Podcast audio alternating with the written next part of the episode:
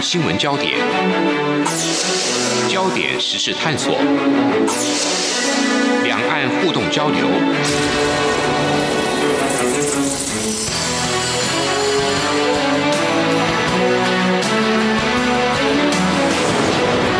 请听黄丽杰制作主持的《两岸 ING》。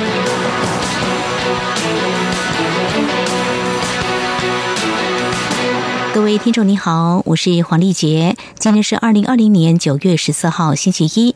欢迎您收听每周一到周五的两岸安居节目，三十分钟为您掌握两岸焦点新闻时事。先来关心中央流行疫情指挥中心今天十四号公布国内新增一例自菲律宾移入的 COVID-19 武汉肺炎确诊病例，目前已经掌握有十七名的接触者，台湾总确诊人数达到四百九十九人。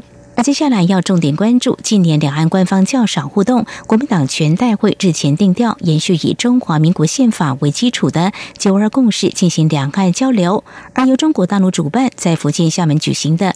第十二届海峡论坛十九号登场，立法院前院长王金平原本将代表国民党率团前往参加，但是因为遭到中国官媒中央电视台主播李红指出，这是向大陆求和之后，在今天下午，国民党有文传会主委王玉敏召开记者会表示，衡量目前两岸整体气氛不利于两岸交流对话，因此国民党决定。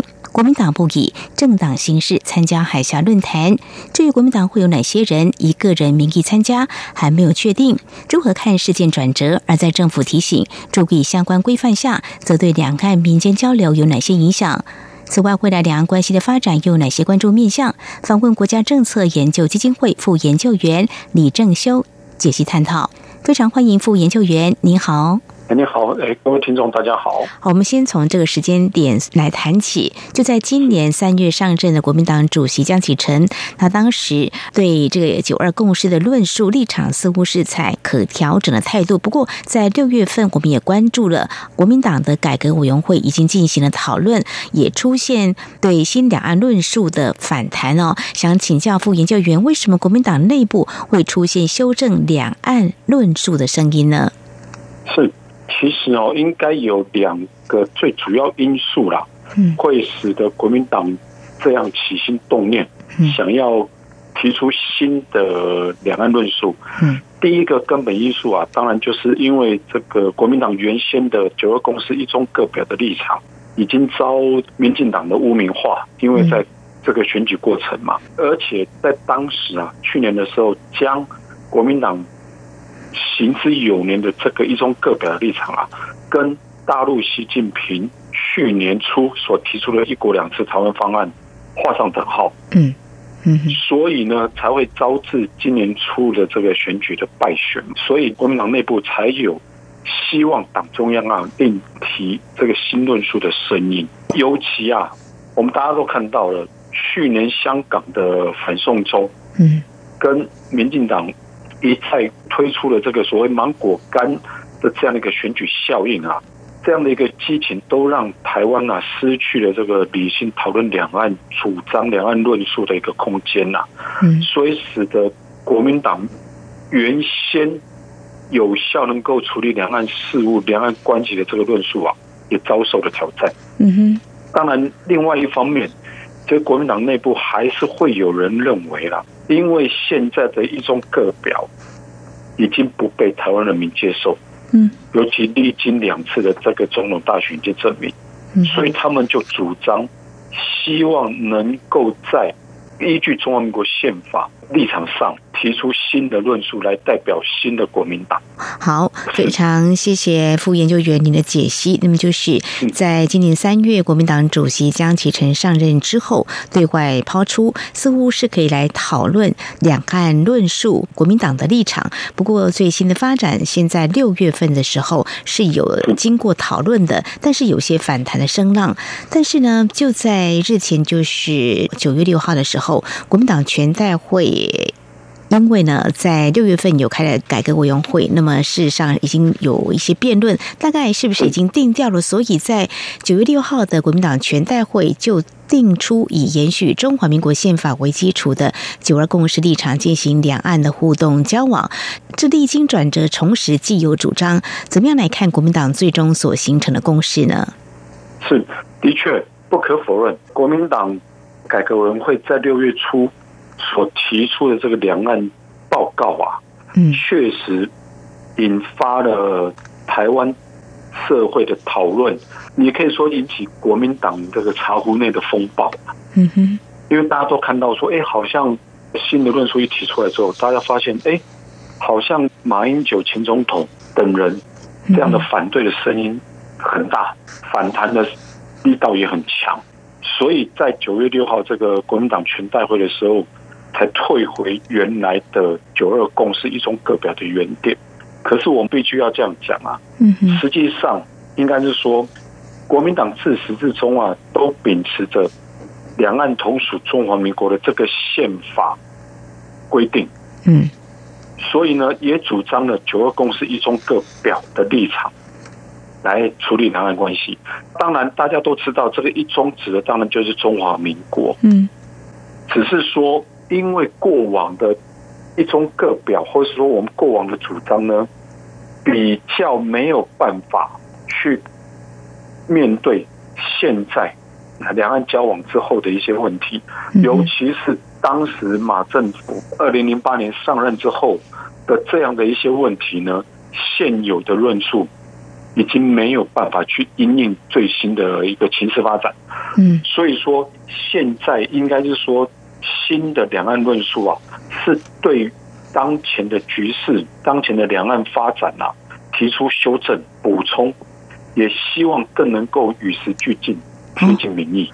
是好，非常谢谢副研究员您的说明。那我们就来看在日前所定调的国民党的啊新的两岸论述哦，呃，就是要持续推动两岸的交往对话，就是以九二共识、一中各表还是没有拿掉嘛，对不对？是是。然后要以这样来逆转走向战争的恶意螺旋，避免重演啊这个冷战悲剧，那么确保台湾永享安全繁荣，而且在两岸持续交往对话过程，也必须坚守。中华民国立场，捍卫中华民国的主权。那么，国民党不会放弃啊，为中华民族实现民有、民治、民享的使命。还有两岸关系的进展，不能以民主自由的妥协为代价，更应该彰显台湾推行民主自由法治的宝贵经验。那么，这是主要的论述的内容哦。那么，这个新论述相较过去原则主张，是不是差异不大？还是说，其实有一些方向或做法是值得关注的呢？的确是，因为我们可以看到前后两者最大不同啊，就在于说，当年我们提出的这九二共识一中各表，基本上只是一个概括性的一个说法，嗯，可是实质内容啊，并没有提出讨论，定调，嗯，其实大家可以看到嘛，过往国民党常提到就是说啊，我们就秉持着九二共识一中各表的立场。来维持两岸和平，然后促进两岸合作。可是实际上，在做法上呢，往往为人诟病啊，不可否认，这我也没有办法否认。尤其是这几年来，常常被批评的，就是所谓的买办文化嘛。嗯，因为有一些人利用国民党，打着国民党旗号，在大陆谋取私利，那这当然会造成很多。台湾民众对国民党的误解，嗯哼，所以这也是为什么在新论述上会对于这个过往的这个两岸立场啊多加补充跟修正。第一个里面有提到的，就是要设党公职人员进行两岸交流的行为准则，嗯，一个规范，嗯哼，在过往我们就没有了。然后特别是要强化中共。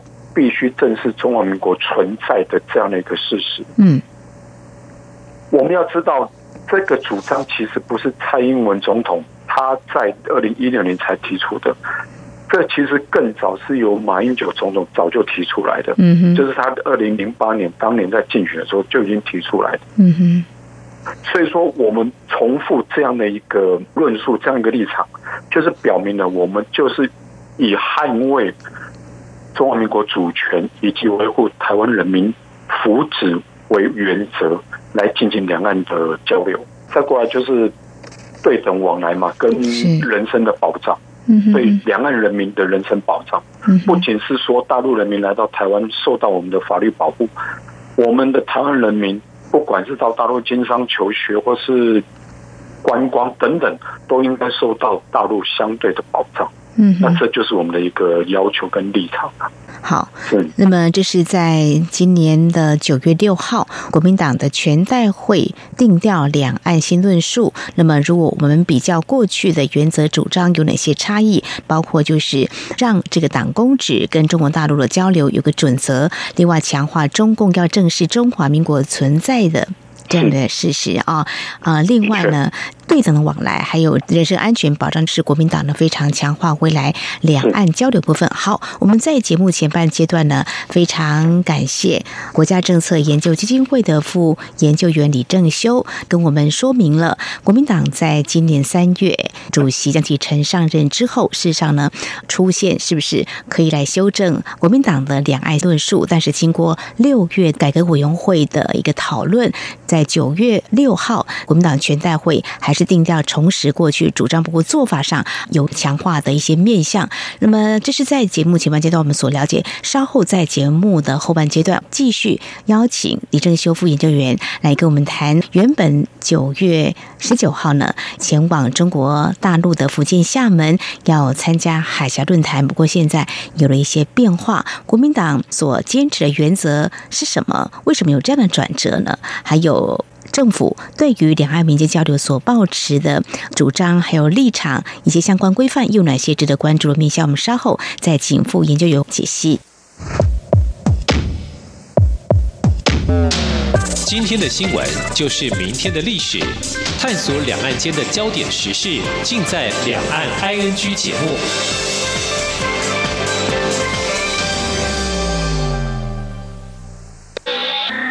你是中央广播电台台湾之音。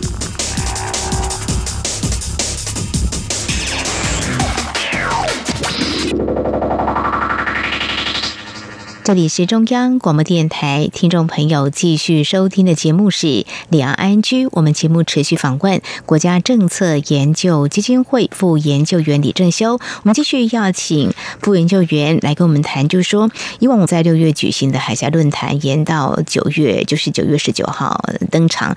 呃，这也刚好在国民党两岸新论述刚定调之后啊。我们先回到，就是呃，在日前我们国民党宣布要来参加这场论坛，这。国民党跟中国大陆官方互动，如果就政府来看是两岸的民间互动，你觉得这显示了哪些意义呢？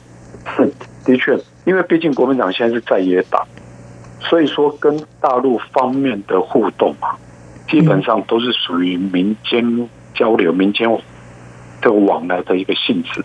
这一点呢，其实国民党相当清楚，只是说因为这个时机的敏感度啊，嗯，尤其是现在两岸。我们可以说两岸关系相当不睦，而且这个共机啊、船舰啊，经常往来这个台湾海峡周遭水域，或是进入这个台湾的我们防空识别区等等，所以都使得两岸关系处于一个非常高张力的一个状态。其实就是在这样的状态之下，国民党才决定必须要有人去做一点工作。嗯哼，因为毕竟对话。动口总比动手好嘛，大家都不想要两岸关系搞到水火不容、兵戎相见，所以说刚好想利用这次海峡论坛举办的一个时机，由我方就是国民党派一个比较高层、有代表性的人物率团到大陆去参加这个活动，因为过往哦海峡论坛都是在六月举办。可是，就是这次因为新冠肺炎疫情的因素而推迟到现在。嗯，那刚好也是在国民党完成新的两岸政策报告之后的所举行，所以刚好也可以有一个突破口，让两岸重新搭上线。嗯哼，不可否认呐，这当然以民进党的眼光，或者是说比较反对两岸深化交流的这个台湾这个。比较强硬派的人来说，啊，这只不过是一个中国大陆为了统战台湾而办的一个平台啦。可是不可否认的是，纵使是平台，毕竟它也是一个提供一个对话的场所嘛。嗯，所以不管国民党或是民进党，都应该让有代表性的人物过去，嗯，至少跟对岸交流沟通、互通有无啊。过往国民党曾经由这个副主席率团参加，甚至于包括民进党人也曾经以个人的身份。去与会啊，嗯，所以怎么可以说国民党参加就是所谓的被中共统战，而民进党参加就是所谓刺探敌情？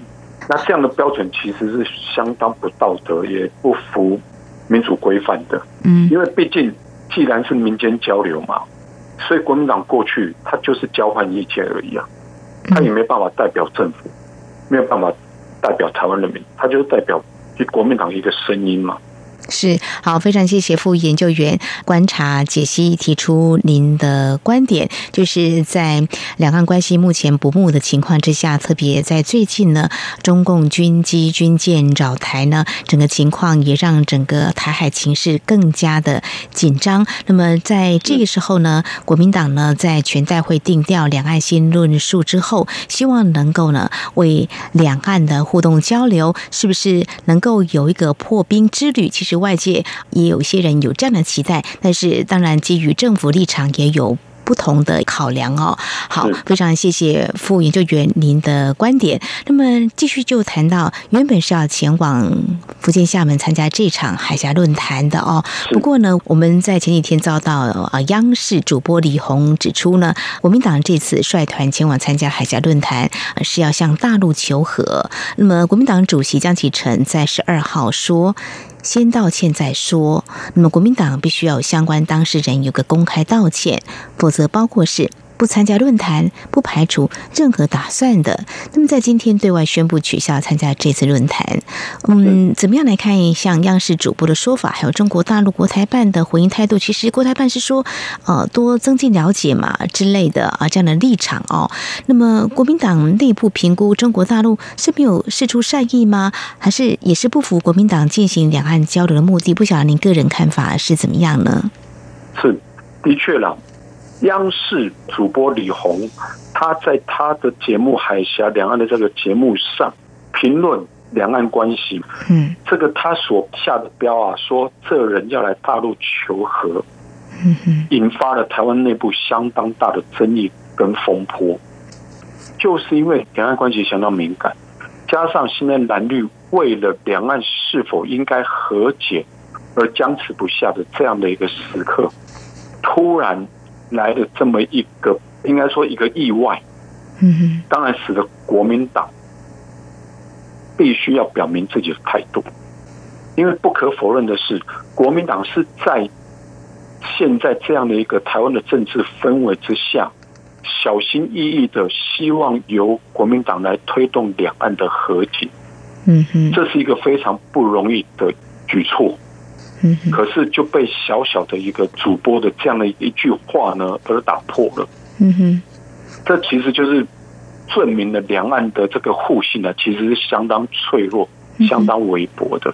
嗯哼，因为你今天说这样的话，大家都知道嘛，懂中文的人都知道求和的是意思是什么嘛。他今天虽然后来改口说啊，他所谓的求和指的是说要寻求和平。可是这样的解释已经难以取信于民了。再过来，央视是处于中共中宣部的宣传单位，嗯，它不隶属于国台办，所以国台办这样的解释，我们当然知道说国台办是为了要促进两岸一个比较和平往来的一个单位，所以他还是希望说王院长能够率团能够到大陆去。可是不可否认的是。当今天中宣部、央视有这样的定调的时候，国台办再怎么样的解释啊，都难以服众。嗯哼，因为毕竟以中国大陆的中共这样的体制来看，让人民或是让国民党会觉得你是不是在玩两面手法、两手策略的，对不对？软硬兼施嘛。嗯哼，那这样的话，以国民党立场来讲，那当然我这次就不去了，因为你这样也许是一个意外插曲，或者说不是真的出于他本意的这样的一个意思。可是呢，大家都看到了这样的意思，其实就足够对相当脆弱的两岸关系跟两岸互信造成重大的打击。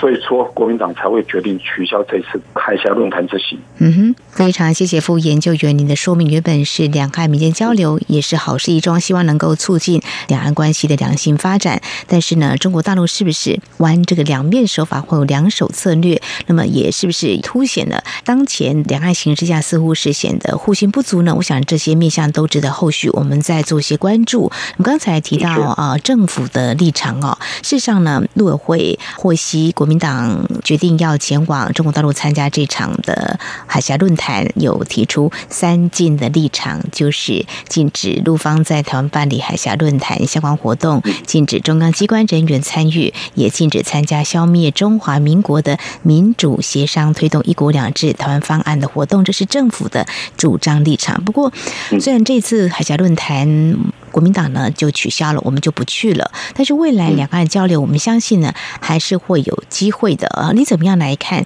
政府定出像三禁这样的立场？还有过去这一两年来有定出国安无法跟反渗透法之下，那么对于促进两岸良性互动关系的发展，会有哪些影响呢？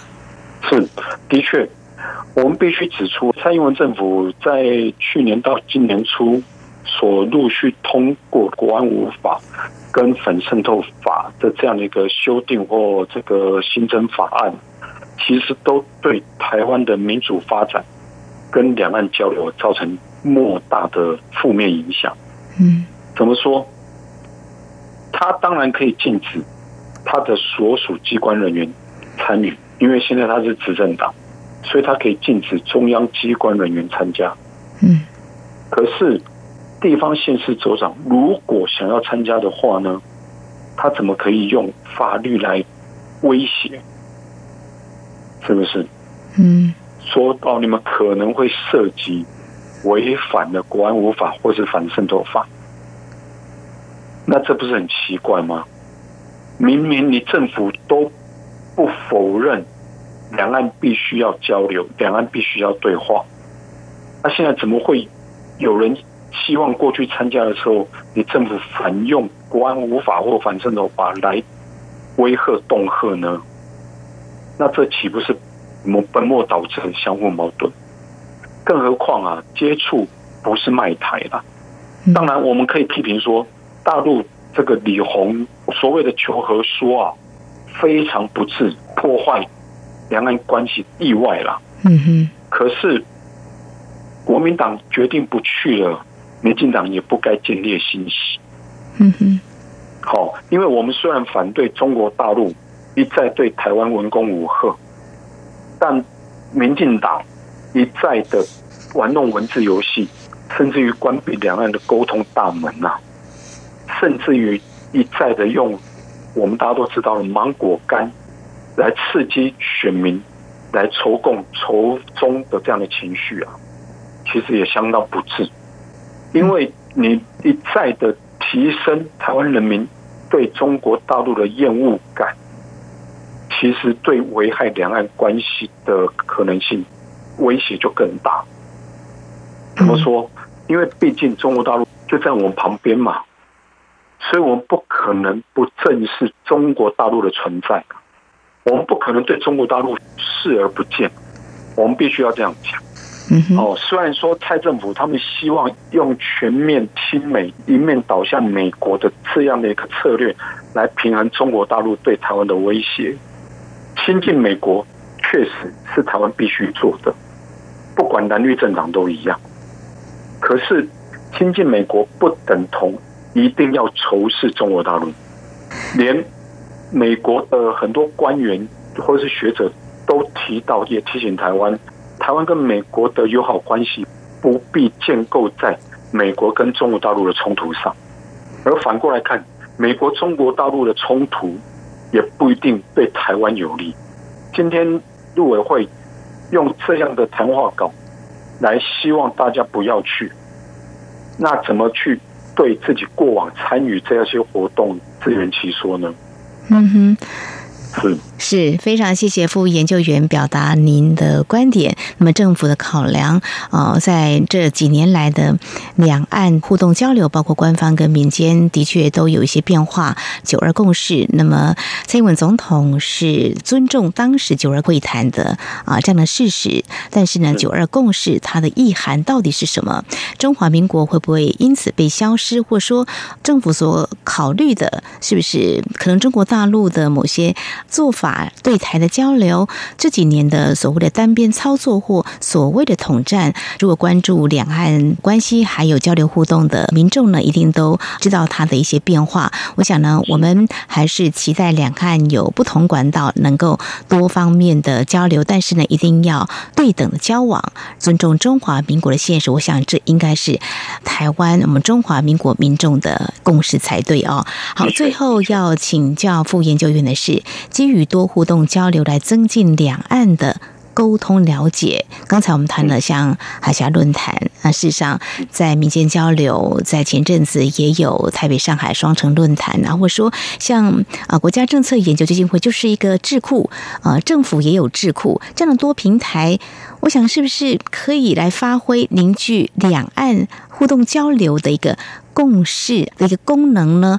呃，过去我们也常常提到说，除了政府官方的互动交流的平台之外，应该有二轨啦或二轨半啦，都有人提出来。不晓得你个人的看法是怎么样呢？的确，就是因为两岸官方的一个僵持不下，所以民间或是官方授权的白手套机构更应该交流互动。大家都知道嘛。在冷战期间啊，美国跟苏联两个核子大国常常用武器相互指着对方嘛，嗯，就相互毁灭。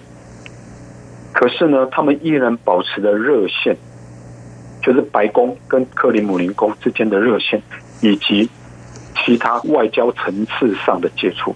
所以说，即使他们各自发展了。多少上千枚的这个核子武器指着对方，可是他们都没有放弃，必须要对谈交流，最低度限度的一个层级的接触。嗯哼，所以说我们也应该要维持这样的一个低度往来。嗯哼，虽然坦白讲，大陆现在对于台湾方面的不管是海基会或是陆委会所传递过去的讯息啊，几乎都是有毒不回。嗯哼，可是我们都知道，也都很清楚，两岸依然有应该说比较隐秘的管道畅通着。嗯哼，那至少让这些管道，或是至少让智库发挥这个沟通对话的功能，而不要让这个现在的陆委会或海基会啊，沦落成为或是只会呛声对岸。或是成为文书作业的这样一个功能而已啊，所以说恢复智库的接触跟沟通的功能就有绝对的必要。是，我觉得这是应该要做，而蔡政府也必须要尽全力去做到这一点。即使他所授权的单位不行，至少他所信任的人应该可以做到这样吧。是，那么也希望中国大陆能够体认，就是两岸能够多交流，即便在当前所谓“九二共识”这样的啊两岸政治互动的一个基础，这是中国大陆所坚持的。在民进党政府方面呢，还是对于这个所谓“九二共识”到底它的意涵指的是什么，可能还有必要再做一些确认或讨论的时候，是不是有可能有两岸的新共识？这也是蔡英文总统上任之后一再提出，两岸都要为整个。区域形势的和平，怎么样做互动交流？应该一起共同来努力。我想多方面、多管道的了解还是有必要的。好，那么在当前两岸形势下，国民党在刚定调延续以中华民国宪法为基础的九二共识进行两岸交流，原本将前往中国大陆参加海峡论坛，不过因为被中国大陆央视指这是来求和的，因此在下午决定国民党不以政党形式来参加海峡论坛。这中间转折还有所显示两岸互动及两岸关系发发展，我们在今天非常感谢国家政策研究基金会副研究员李正修的观察解析。非常谢谢研究员，谢谢您。哎，谢谢主持人，谢谢各位听众。好，我们今天节目就为您进行到这儿，非常感谢听众朋友您的收听，我们下次同时间空中再会。